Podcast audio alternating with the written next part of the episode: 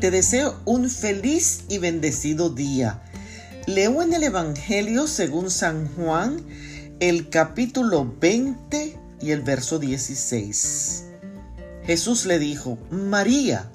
Ella se volvió y exclamó en hebreo, Raboni, que significa mi maestro. El Señor llamó a María Magdalena por su nombre mientras ella estaba en la tumba de Jesús.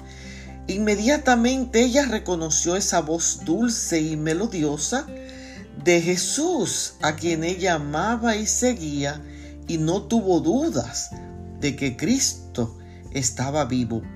Jesús la reconoce personalmente y ella se declara su discípula cuando le llama maestro había llorado mucho por él, estaba emocionalmente perturbada, pero reconoció al que la llamaba por su nombre con un toque de voz amoroso y protector. Cuando pienso en que después de la resurrección de Cristo, María fue la primera mujer que lo vio, pienso, qué honor, qué privilegio para esta pecadora que muchos hubieran querido gozar.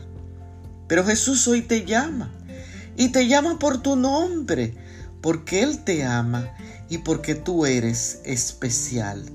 Bendiciones.